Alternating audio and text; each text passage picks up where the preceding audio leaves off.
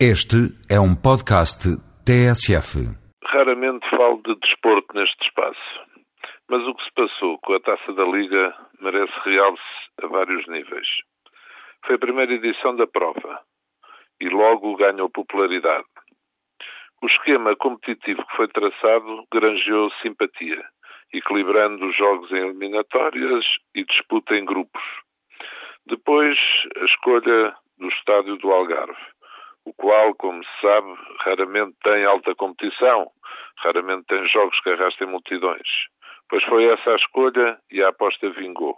A lutação esgotou. Depois, rezam as crónicas, a organização terá sido exemplar, antes, durante e depois do jogo. A própria imprensa deu testemunho e felicitou pelo nível alcançado.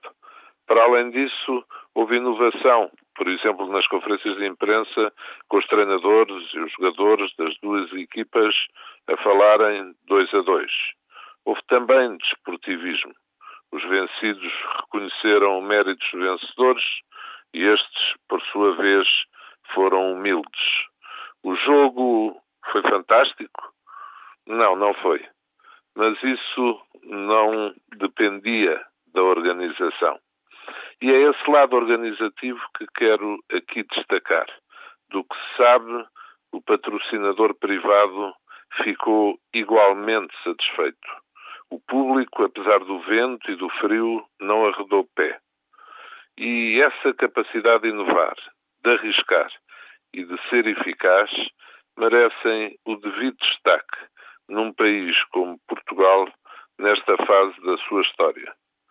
O presidente da Liga, Hermínio Loureiro, e toda a sua equipa estão, pois, de parabéns. Está lançada uma nova prova que se impôs por esta capacidade que todos devemos reconhecer.